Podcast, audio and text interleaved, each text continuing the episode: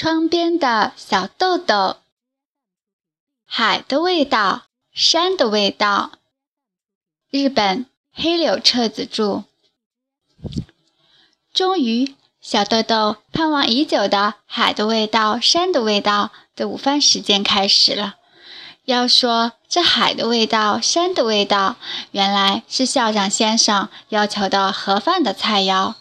一般来说，学校对学生们的盒饭有所要求时，会这样对家长说：“请注意，不要让孩子养成偏食的习惯，或者请注意营养的全面和均衡之类。”但是巴学园的校长先生只是这样拜托家长们：“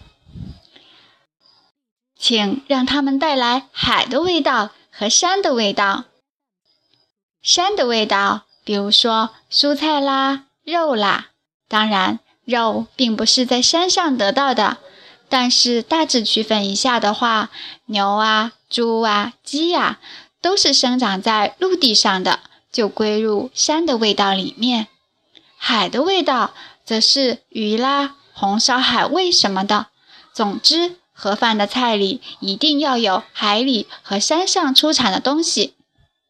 小豆豆的妈妈非常敬佩校长先生，她觉得能够把想要说的话如此简练的表现出来，这样的成年人除了校长先生之外没有第二个了。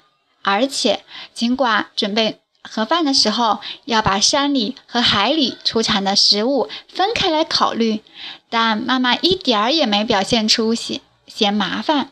真是很奇怪，校长先生还说，尽管要有海里和山上出产的东西，但千万不要太勉强，不要太奢侈。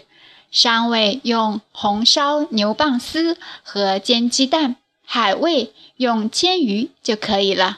还有更简单的海味和山味的例子，那就是紫菜和梅子干。正像小豆豆第一次见到，而且非常羡慕的那样，孩子们在午饭时间里兴奋地盼着校长先生来看自己的饭盒，问：“海的味道和山的味道都有了吗？”真是让人开心。而且孩子们自己也可以学到什么是海里的东西，什么是山上的东西，经常会有令人吃惊的发现。但是。偶尔也会有这样的情况，就是有的妈妈一时很忙，做这做那应付不过来，孩子的盒饭里只有海味或者只有山味，这时候怎么办呢？一点儿也不用担心，因为在过来看盒饭的校长先生身后跟着校长夫人，夫人系着白色围裙，两只手里各拿着一个锅。每当校长先生看到没有带够菜的孩子，就说“海”。于是校长夫人就从放海味的锅里取出两个煮的鱼丸子，放在饭盒盖上。如果先生说的是“山”，夫人就会从另一个放山味的锅里取出一块煮山芋。就这样，没有一个孩子说讨厌吃煮鱼丸之类的话。也没有一个孩子会有谁的菜很高级，谁的菜总是很寒酸这样的想法。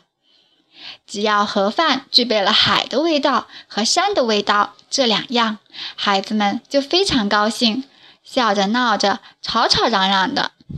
小豆豆好不容易明白了什么是海的味道、山的味道，不禁有些担心起来。妈妈今天早晨匆匆忙忙做出来的盒饭，会不会有什么问题呢？但是，一打开盒饭的盖子，小豆豆差点“哇”的一声叫出来，因为这实在是一个绝妙的盒饭，漂亮得让人目瞪口呆。黄色的煎鸡蛋，绿色的豌豆，茶色的鱼松，还有炒得松松的粉红色的鳕鱼子。五颜六色的，看上去像花圃一样漂亮。校长先生看了一下小豆豆的盒饭，赞叹说：“真漂亮啊！”小豆豆非常开心，说：“妈妈可会做菜啦。”校长先生说了声“是吗”，指着茶色的鱼松问：“这是海里的东西还是山上的？”小豆豆盯着鱼松：“是什么呢？要是从颜色看，好像是山上的，因为是土一样的颜色嘛。可是拿不定主意。”于是回答道：“我不太清楚。”校长先生转过身，大声地问孩子们：“鱼松是海里的还是山上的？”孩子们想了一下，然后“山上的”和“海里的”声音响成一片，却没有一个一致的意见。等大家的叫声停下来，校长先生说：“好了吗？鱼松是海里的呀。”为什么？一个胖胖的男孩问。校长先生站到桌子围成的大圆圈中间，解释说：“鱼松呢，是把鱼刺从鱼肉里挑出来，把鱼肉切得细细的，然后炒一炒，才做出来的。”哦，大家发出敬佩的声音。这时候有人说：“老师，我想看看小豆豆的鱼松，可以吗？”校长先生说：“可以啊。”于是学校里的孩子们全都陆陆续续地站起来，过来看小豆豆的鱼松。有的孩子本来就知道鱼松，也吃过，但是由于刚才的这一番话，又对鱼松发生了兴趣。也有的孩子想看看自己家的鱼松和小豆豆是不是有什么不一样。来看鱼松的孩子们中。有的还闻一闻味道，小豆豆有点担心，鱼松会不会被鼻子呼出来的气吹跑了？小豆豆的第一次午饭时间虽然有点紧张，但非常高兴。思考什么是海的味道、山的味道也很有趣，还知道了鱼松是鱼做的。而且妈妈把海的味道、山的味道的盒饭准备得这么好，一切都让人高兴。小豆豆这么想着，觉得非常开心，而且还有另外一件开心的事，那就是妈妈做的盒饭味道好极了，好好嚼啊！一般来说，看过盒饭之后，孩子们就可以说：“我吃啦”，然后开始吃饭。但是在巴学园。这中间还要加上一段合唱，这也是巴学园和别的学校不一样的地方。校长先生是一位音乐家，他自己写了一首饭前之歌。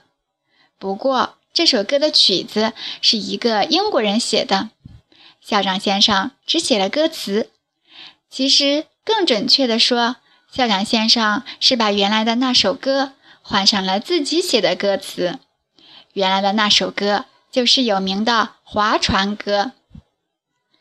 划啊划啊，划起你的小船，轻轻地顺着溪流飘下。啦啦啦，啦啦啦，啦啦啦，生活像梦一样美好。校长先生换上的歌词是这样的：好好嚼啊，把吃的东西。嚼啊嚼啊嚼啊嚼啊，把吃的东西。唱完这首歌之后，大家这才说：“我吃啦。”在划啊划啊划起那小船的旋律中，校长先生非常巧妙地换上“好好嚼啊”的歌词。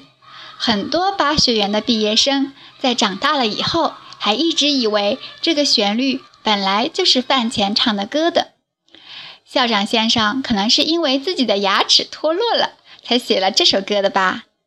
更有可能的是，比起好好嚼来，校长先生认为更重要的是，他一直教孩子们吃饭的时候是应当花上一段时间，心情愉快的和朋友们交谈着，慢慢的吃。大概是为了防止学生们忘记这个。校长先生才写了上面的那首歌吧。总之，大家大声地唱完这首歌，说一声“我吃了”，就开始向海的味道、山的味道进攻了。小豆豆当然也是一样。